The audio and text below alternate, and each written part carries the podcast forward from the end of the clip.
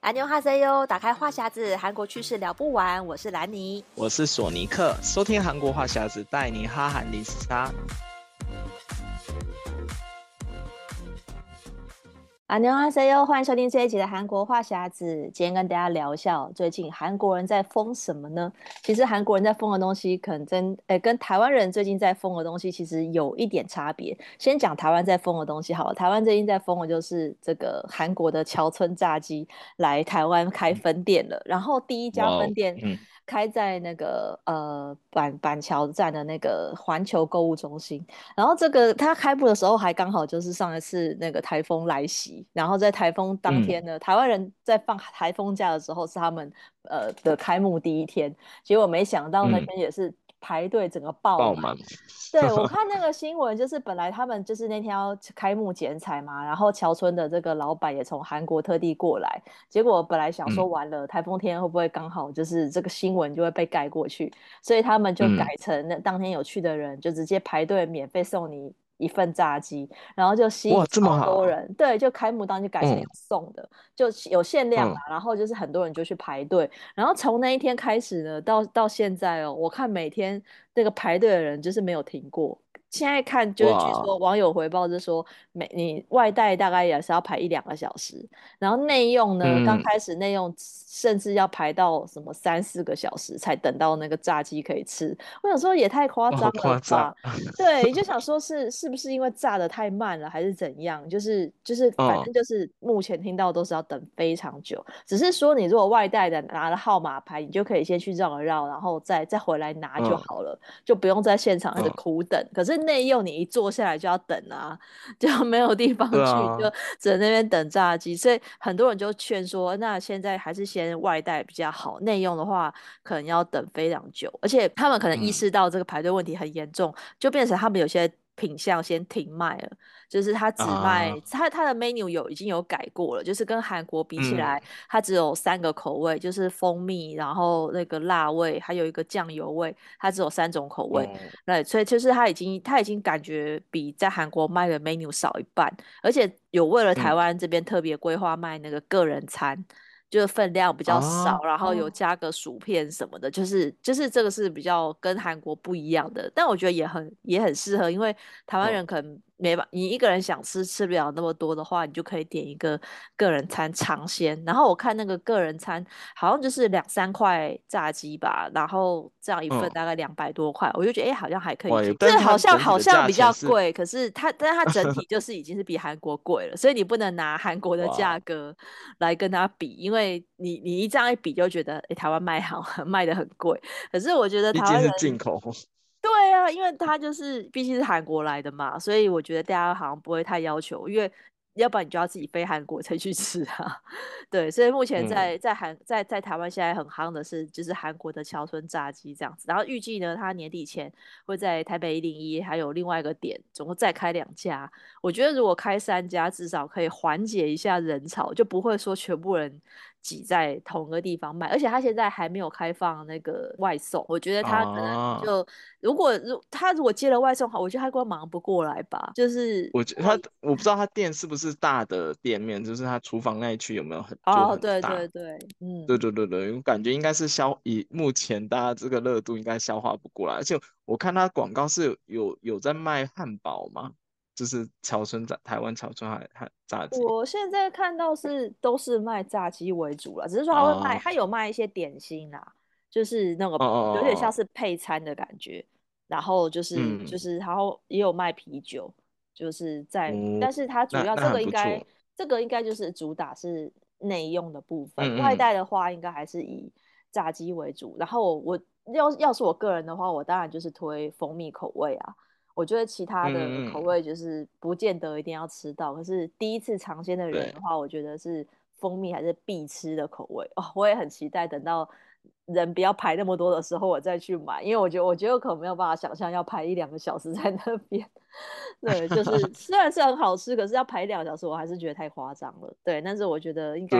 等到他再开两间的话，应该就可以。我觉得他等店多一点的话，应该就比较不用排那么久，就可以吃得到桥村这样子。对啊，所以我就觉得，就是如果我们听众朋友有去吃的话，也可以呃留言跟我们呃回馈一下，诶，你吃这个桥村的感觉是怎么样？那如果还没有去过韩国人的话，我觉得也可以先去吃吃看台湾的桥村，然后等到再去韩国的时候，再跟韩国的桥村比较一下。我觉得大家应该，我觉得我其实我觉得口味应该不会差太多啦，毕竟它、那个嗯、不会差太多，因为它的因为乔村已经在国外就是海外开了很多个分店了，我猜它的那个酱料或什么，嗯、其实全部都是原装。进口的，就是 SOP 已经做出来了，嗯、我觉得应该吃起来，至少我我看到没有，我有没有看到什么副评啦，副评都是在等待太久的这一点，嗯、但是口味上面，啊、对对就没有看到什么挑剔这样。然后台湾前阵子呢，还有一个也是韩国来的，是韩国的甜甜圈。然后因为这个甜甜圈，我当时候看到新闻的时候也很好奇，因为我不知道韩国有什么有名的甜甜圈这样。然后他是在台湾的金华酒店有快闪一个月。然后我也亲自去了那个柜位哦，结果他跟我说，哦，你要先线上预购，然后再来取货。哇，现场是没有现货甜可以取的。所以他现场是没有座位可以坐的吗？他没有，他就是一个外带的甜点柜，然后他只有模型，啊、只有甜甜圈的模型，但是你没有。现货可以买然后我就想说，哈怎么会这样.就我，我就我本来很期待，就是想说，因为他一定要买一一次要买六个，他是六个一盒六百八，然后有六种口味。对，我那时候还一度担心，想说，哈、啊，这吃不完怎么办？结果没想我一颗都没有买到，因为他就是 对，他就说你要先线上预定，或者是你要开店早上十点就来买，你才买得到。我想说也太拽了吧就是是什么样厉害的甜甜圈？然后后来是我去我一个认识的呃台湾卖甜甜圈的店家，他有分我吃，就是我客人请他们吃的。Oh. 然后所以我试吃了其中一个口味，就是蔓越莓的。然后其实我后来吃了，我觉得还好，对，对我来讲啊，因为它是比较属于面面、uh. 比较像面包那种软软的甜甜圈外皮，mm. 所以每一家配方不一样。然后我我吃起来我觉得比较像面包那一类的。然后其实我就想说，那还好，我没有没有真的是去去买，因为我就觉得可能 可能不是我喜欢的口感啦。但是据说这个在韩国非常红。这个在韩国这个牌子在韩国真的非常红，就是它也是近应该是近五年大火的一个甜甜圈品牌。然后它的这个牌子一出来的时候，是它每一间店就是从开店就是一直排队排到它关店，真的不夸张。然后它每开了其实。其中每开了分店以后，每间分店一样都是大爆满。然后它最有名的是那个牛奶鲜奶油的甜甜圈，就一咬下去，那个整个奶油就爆出来的那个，那个真的很很好吃。然后就是我我我之前去刚开始经过的时候，我我也是那种不爱排队的人，然后每次经过看了很多，就想下次去，就慢慢发现过了半年以后还是这样，就大家一直在排队。而且他那时候有一个现象，就是连那个外送啊都要排，就是他虽然有设外送的那个渠道，但是他就如果你点那个外送的话，可能也要等一段时间才会送到，还有设独立的专窗窗口。也是要就是稍微等一下，嗯，所以那而且那时候那时候他的那甜甜圈外送都也是都要加价，他没有在做什么满多少就是免运的那种优惠，哦、也要加价，就是很多人就是想说啊，他不想排，然后他宁可多花那个四千块韩币的外送费，也要买到那个甜甜圈，嗯，就是所以那个甜甜圈在韩国真的很红，然后这几年这个甜甜圈已经做出品牌了嘛，所以他就开始跟。不同的业者做跨界合作，像他们在那个什么，我记得是 CU 还是 GS25 也有在那个出合作款的小甜品，在那个他们的甜品柜里面。嗯、然后他最近跟那个三鹰冰淇淋有也有出甜甜圈口味的冰淇淋，哦，就是他就是开始出很多周边，然后还有很多异业结合的那种商品，就是他已经做出名气，而且他那个他最有名的是他那个 logo 是一个黄色的那个笑脸。对，就是那个笑脸也是很红，就是也有出很各种的，他还有之前还有跟潮牌合作之类的，嗯、就是他已经做成一个品牌笑脸，所以大家现在想要吃哦，我想要吃好吃的甜甜圈，很多人都会想要这个牌子，它的分店越开越多，嗯、所以大家如果之后来韩国，它在很多几个有名的站都有开分店，像那个山城站也有，嗯、然后像江南站，它是开在 Coco Friends 的那个旗舰店的三楼。然后那间店比较特别，它还有出跟那个 Coco Friends 合作的联名商品，嗯、所以大家可以去那边买，就是有 Coco Friends 联名的的 Notice 的商品，我觉得还蛮不错。然后，但是每一间分店都是，它前面都已经习惯会拉一个那个排队的那个人龙，哦、所以大家去那边看到有人在排队，就是跟着排就对了，就只要不排超过一个小时就可以了。我记得现在好像就已经简化，就你可以大概排一个小时，你就可以吃得到，以以内就可以吃得到。一小时还是觉得很夸张，因为甜甜圈这种东西，还是说它是现炸的嘛？我想说它如果现做的哦，嗯、我想说已经做好在那边还要排这么久，所以它真的就是是现点现做还是？还是它就是没有，它就后面有一个，就是有一个生产线吧，就有一个厨厨房，就一直有人在做、oh. 做甜甜圈，然后就会一直啊上。但他在韩国的话，是它品类非常多，他就放一整排，然后你可以顺着那个排队路线去夹你要的甜甜圈。哦，oh, 然后是这样子。对，然后它的甜甜圈都很好吃，然后都很大，然后。我个人觉得，虽然比比大家常见什么 Dunkin' Donuts 那些还要贵一点点，但它确实是还蛮好吃的。因为我觉得也有可能是因为它做出来马上就被人夹走，所以大家都可以吃到新鲜的甜甜圈。那对，真的感觉是不一样。嗯嗯，对对，对。因为我觉得对新鲜，我觉得是蛮重要。因为我觉得甜甜圈这个甜点最大的坏处就是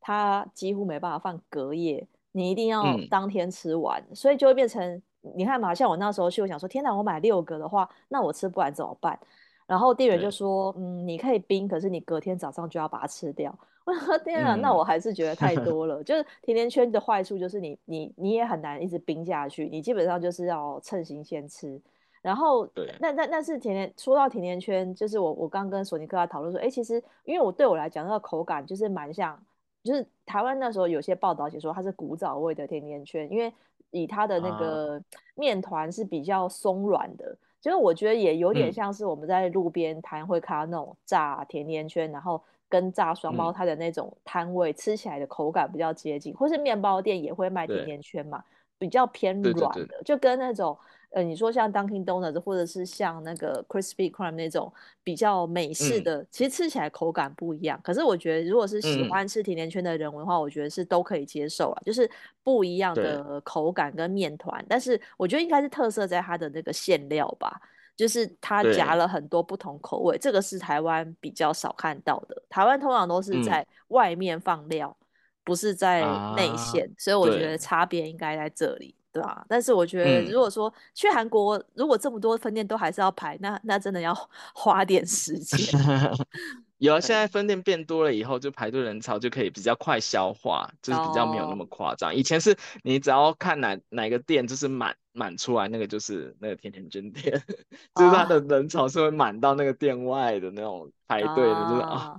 我每次之前，因为我之前很常去三城站的那间分店，然后那间分店是你走过经过那个地方，你就看到一堆人就排到店外，然后然后我就觉得很夸张。我是因为他的排队人潮被吸引，说啊，我下次一定要吃一下这个、嗯、这个店。然后等哪一天就是那个排队人潮没有满出店外的时候，你赶快进去排队这样子，嗯、看能不能吃到。就后来真的吃到，确实还蛮好吃的这样。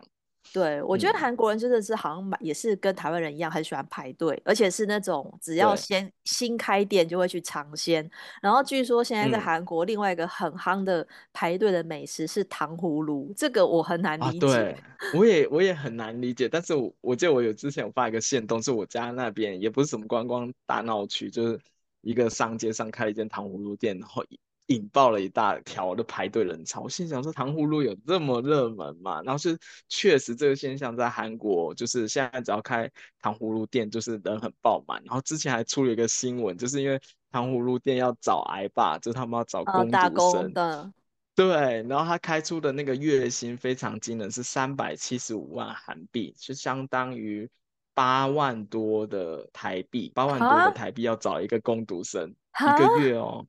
然后一周上班六天，就是一礼拜一到礼拜六，嗯、对，然后就是引爆，就是大家讨论说，哇，糖葫芦这么火吗？然后这么好赚吗？然后就是怎么，就是因为一般大家有去打工人就知道，可能就大概那个薪水，可能是最低薪资，嗯、一个月做一个月大概最低薪资那个薪水，但是那糖葫芦几乎是翻一倍的那个工资在抢那个工读生，因为他们开的店越来越多，然后工读生一直找不到人嘛，所以他们就。就开了一个这个薪薪水，然后就大家眼睛一亮，就我那时候我就就跟同事说啊，干脆辞职，然后我去做 做卖糖葫芦的 算了。哎、欸，我觉得，嗯、呃，糖葫芦是不是那个技术门槛很低啊？因为它只是要外面沾那个麦芽糖，嗯、然后那个水果其实就是现成的，也不需要煮啊，啊或者什么，就是就洗干净，然后把它串成串在那个签子上，沾沾麦芽就好了、欸。就门槛。对，我觉得应该是调那个糖浆的是需要技术，因为它好像要调一个特定的比例，它才会刚好就是会凝固或是怎么样的。嗯但是如果是加盟店的话，我估计那个糖浆都已经有现成的，都已经弄好了，所以他只要上去裹那个糖浆就可以了。然后我，看韩国的哦，哦糖糖葫芦大概一串是卖三千五百块韩币，大概是也是八十几块九十块台币一串。然后它可能一串上面是四颗草莓或四颗番茄，四颗。葡萄这样子哦，所以它那个沾，它其实它那个料跟台湾也很接近嘛，都是类似蛮接近哦。对，就类似的那几个水果。然后我心里想说，哇，这三万三千五，其实如果换成台币，我就觉得还蛮暴利。因为我记得我以前去夜市，在台湾的夜市卖那种糖葫芦，好像一串也才几十块钱。就是一对三四十块可以买得到，所以草莓的会比较贵，然后番茄跟李子的会比较便宜。嗯、而且我觉得这个东西台湾人早就吃过，就是你小时候去夜市一定会吃，我小时候也超爱吃的。然后而且台湾的那个番茄会夹蜜饯，就是我一定会都买、啊、买那个口味，就是就是咸酸酸甜甜那样子。但是而且我觉得那个糖葫芦，我其实小时候吃，我就想说会不会。不太健康，因为那个糖果的非常的多，哦、然后你但是、啊、但是就是而且就是就是吃就是觉得那个糖吃太多会不会就是吃了比较不太好？对，就 是而且我是一直小时候一直觉得说会去串糖葫芦的本，他应该去收那些人家比较不甜的那些水果哦，比较劣质的水果吧。就是、对，然后他去裹裹那个糖浆，然后让人家吃起来很甜。我在想说会不会是这个样子？对，我在想我猜的啦。但我以前小时候也不是那么爱吃糖葫芦，但这糖葫芦这个产品到韩国就爆火，因为韩国人也是第一次发现说啊，我原来水果可以串成这样串，然后他再加那个糖。对对对对，对他们来讲应该是。而且那糖是有点酥酥脆脆的感觉，对，对啊，他们觉得这口感很特别。然后所以年轻人他，而且年轻人他们就是想说，因为穿那糖葫芦它不是有不同颜色的水果嘛，对啊。然后很多韩国年轻人就会习惯去买那种五颜六色的那个串，然后拿来拍 Insta。啊，就是发对发那个完美照之类的，然后就是就引起一阵热潮。嗯、而且我发现最近韩国年轻人真的很会为美食去排队。嗯，就是以前好像不是那么多人，就是会花那么长时间排一段美。排一个美食，不，重点是重点是只是糖葫芦也要排，我觉得很扯，嗯、就是 因为这个基本上现在在夜市或是我看到西门町也有卖，可是你你走过去永远就是买了就走啊，嗯、就是从来都不太需要排队，哦、因为它早就做好了。我不知道是不是韩国的是现点现做才要排这么久，嗯、因为照我的理解，它都是已经是、嗯、基本上都是做好了不太需要等。嗯，而且我觉得，因为我我那时候也是注意到说，我想说韩韩国的新闻也有看到糖葫芦很红这件事情，像红到上新闻，嗯、而且还有说就是有规定，有些因为有些居民好像觉得那个竹签会乱丢，嗯、然后还规定，啊、就是还有些地方还设置一个标语，就是这里禁止糖葫芦。然后我想说，啊、这个就你表示会被抗议，表示这东西就是人气很旺，就是我就觉得说，到底为什么？韩国人会这么疯，因为他不过就是就是一个有点像甜点小吃。你如果排其他的对美食，我觉得排甜甜圈我也可以理解，可是排糖葫芦，我就觉得 说有必要吗？对，但可能真的对韩国人是很太很新鲜的东西，所以我们已经看腻了。但是韩国人觉得哇，这东西太新奇了，我必须要去。那我那我觉得他们如果来台湾西门町看到我不用排队，他们个应该会很开心吧？就是而且还发现怎么那么便宜，真的明明就是很便宜的东西。然后我，然后我、嗯、对我，而且我记得。台湾卖的糖葫芦一串，那个串的水果量好像比较多哎、欸，要要看要看是什么长的那种长葫芦，就是串很多、哦、很多。我觉得要看，但是一般来讲大概四五个啦，就是没有到、啊、没有到很长，哦、只是说它会也有综合的，然后好像串的水果就是、嗯、比如说呃，你也我我就是比较还是比较常看到就是草莓跟番茄，然后我觉得。嗯还是说，因为有些水果不适合做，因为台湾水果这么多，嗯、但是你就不会看到什么莲雾或是芭乐去 变成糖葫芦。它通常里面就是。说了芭乐会不会会不会下一次翻红的是那个什么？哦，干梅粉，干梅粉芭乐，就是以前夜市也会卖这种芭乐的那种小吃摊。我觉得搞不好下一次在韩国爆火的是这个。我觉得那也要那个韩国人先来台湾逛了夜市，然后惊为天人就回去开了这个。啊、对，有可能。对，因为韩国。但比例上来讲还是比较少这种夜市的的食物嘛。嗯、就是韩国只有以前有几个，就是像大邱这种夜市，或者是有我知道首尔有几个是那种呃不定时，就是它不是一个常态型的夜市。所以这样比起来，他们可能就会觉得来台湾吃到这些，因为对我们来讲，这个比较像是夜市美食，它比较不是那种就是路不是随处可以看到，就是特定区域在夜市才会看到。但是你说现在韩国这些糖葫芦，它是开在一些不是专门卖吃的地方，是不是把它当一个、嗯、对，它现在是路边店那样哦，对，它现在变成路边店，然后买了带走这样子。它也不是摊贩的形式吧？不是不是，它都是路边店，就是就是有店面的，有店面的糖葫芦店哇！对对对对对，大家投资都很大，只是为了糖葫芦开了一间店。但哎，他们那些现在开的都有回本，你看他能请工读生可以花那么多的钱，那代表他们的利润是有回来的。这是很夸张哎，哇！对啊，对嗯，好啦，之后创业来韩国开糖葫芦。我我希望这个热潮可以再继续延续，就是等我下次去韩国，我可能会去那边买来吃吃看。但是我很好奇，因为韩国人如果这样一窝蜂，会不会之后不喜欢就又全部倒成一排？就是，对这个这个，这就不一定。但现在之前我们说的那个麻辣烫，到现在还是真的还很火。哦，oh, 所以他的那热潮还是有延续下去，对，嗯、所以我觉得应该是有对到韩国人的胃口。对啊，我就想说台湾台湾人跟韩国人都这么爱排队，都是这种一窝蜂的。因为台湾的情况是有些那种一开始大排长龙，嗯、然后后来突然就不红，然后那些店就开始倒了。就比如说那个嘛蛋挞，葡式蛋挞那时候很红，啊、然后所有人就一窝蜂的，就是开蛋挞店，然后现在都都看不到了。我就想说，那韩国会不会也是这样？就是现在很红，然后但是要看啦，韩、嗯、国也是很红，这些台湾的真奶，可是至少很多还是都留下来了，就表示这东西是真的好吃或真的好喝的话，嗯、那我觉得这个热潮就可以延续，对啊。然后因为我我就看了，嗯、我就之前看了很多那种网络在在在想说，哎，现在韩国人在封什么？另外一个我看到就是一个 bagel 店，那个 bagel 店也是据说就是你要排个平日也要排两小时。然后那个 bagel 就是有很多不同的口味，嗯、有有也有夹料的，有咸的，有甜的。嗯、然后我就想说，哎、欸，韩国人真的是什么都可以，嗯、就是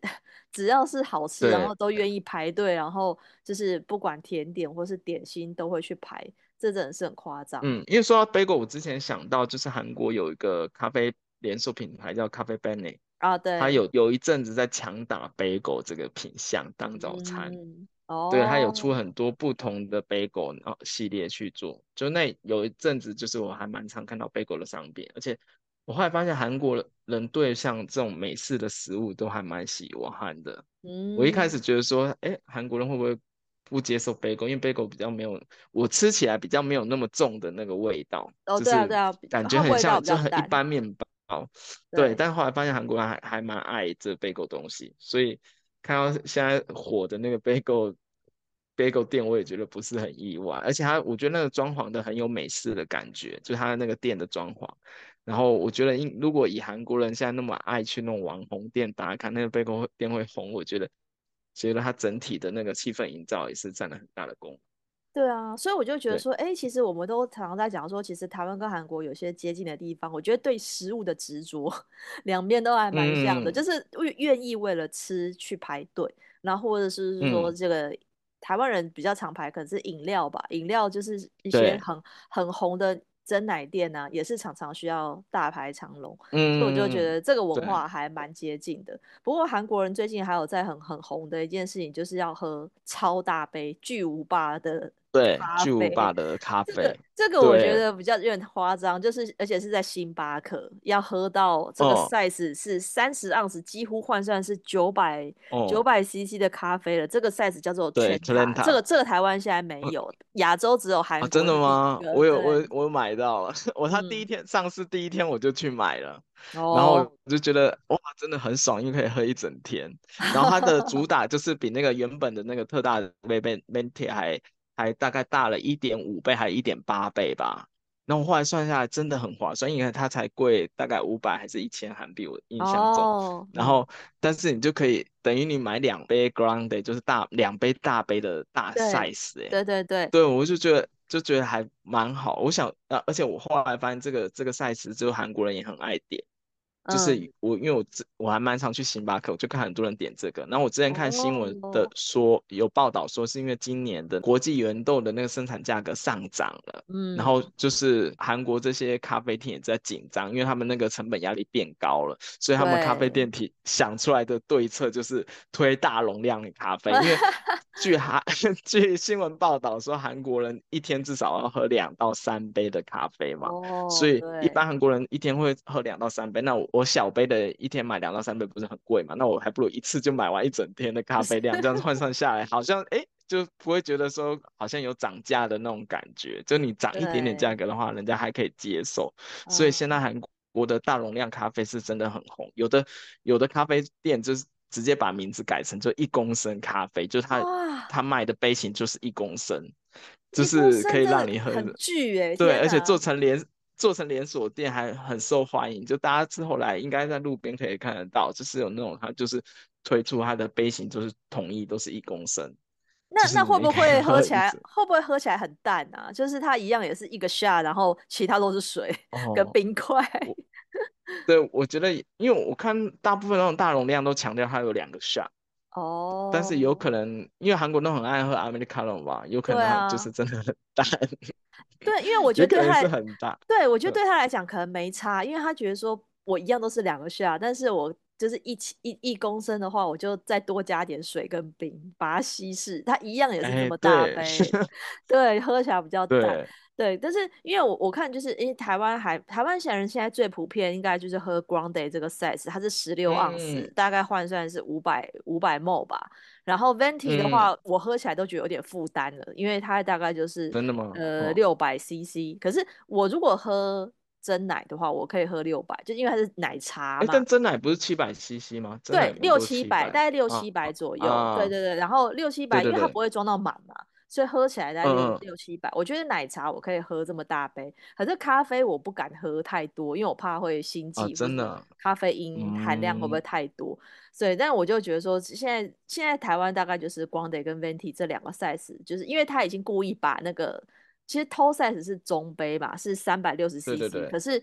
他们因为以前还有一个小杯是 short 是八盎司，但是他故意已经不讲有小杯这件事情，让你让你以为。中杯就是小杯，然后大杯就是中杯，啊、我觉得有点故意，嗯、可是就是大家被洗脑久了，就是哎、欸，要要喝大杯还是特大杯，他就会就是，嗯、或是。但我之前去日本，发现日本还蛮特别，日本都点 short。日本人的话就喝小，对对对，日本的文化是喜欢喝小杯的，所以他们一定绝绝对不会出现圈塔这个三十盎司，嗯、根本喝不完。对啊，可是我觉得，当当然说你会觉得很划算啦。我觉得，因为像像。其实台湾或许可以试试看，因为台湾人喜欢喝手摇，嗯、也是像那个什么好了啦红茶冰，它就有一千 CC 的啦。啊，对啊。然后那个我都，其实我以前买的时候，我都觉得说天哪，这根本就是可以喝三天了吧？因为茶不见得可以当天喝完，它可以冰冰箱隔天再喝。啊哦。对啊，咖啡我会觉得隔、嗯、隔天就不好喝，但茶咖啡没有办法隔天喝。对。茶，但因为茶的话，我觉得还行。如果茶它是无糖的话，嗯、我觉得比较可以放。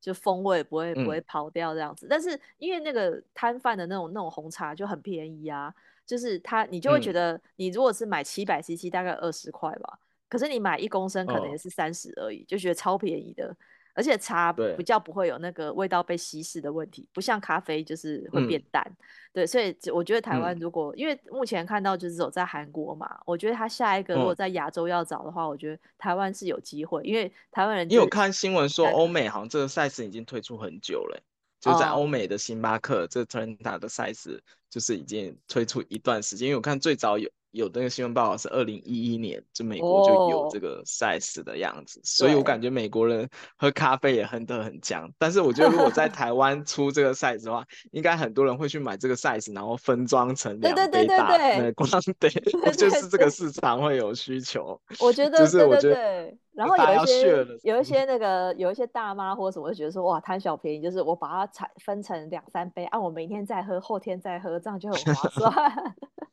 对，我觉得自台湾会有这个这类的事情，自己把它变成买一送一的，自己变成一加一。对对 对对，但是我觉得很妙啦。嗯、我觉得在韩国，因为韩国人喝咖啡真的喝太凶了，所以先现在先从韩国就是开设这样的 size，我觉得也是很合理。对啊，连如果连你这样子都、嗯、都觉得说，哎，你你可能每天每天要喝到两到三杯的话，两、嗯、杯，那嗯。那这样真的是会划算，就是你你就会变相觉得它好像比较便宜，啊、其实可能是比较贵，但其实你感觉你的容量变大。没有，但是你算起来，你单次买两两杯大杯的话，那其实加起来那费用比较贵啊。我一次 买这个最特。最大杯的那就比较算起来比较划算，没错，对啊，我觉得这个应该，因为它本来是说是一个快闪的形式吧，大概到九月底，嗯、那如果就是卖的不错的话，嗯、就会变成常态 menu。所以大家如果是现在要去韩国旅游，要去星巴克或者是之后，也可以可以体验一下如此大杯，嗯、因为我很好，我有没有看过那个真实的纸杯，就想说，哎，到底会、啊、会会会会长得就是比较长，就是很大一杯这样子，哦，比较长比较大杯，但它现在目前就只有特定的几款饮饮料有，像咖啡的话就是冷萃咖啡有。啊对对对对，大家可以去那边看，嗯、就拿那个图片问他，就是我讲这 size，他就可以讲出哪几种咖啡会可以可以点。对，如果刚好这阵子要来韩国的话，可以去点星巴克点点看。我觉得对，对我觉得可以体验一下，因为现在只有韩国有这样子，对吧、啊？嗯、那今天就跟大家聊到这边喽。如果喜欢这集的内容，可以上我们的赞助链接，请兰妮和索尼克喝一杯咖啡。想要加入韩国话题讨论，可以在脸书搜寻韩国话匣子社团。想要追踪韩国消息，可以追踪我的粉砖。Hello Lenny 兰妮小姐，还有索尼克的玩转韩国。那我们下礼拜再见喽，拜拜。嗯，拜拜。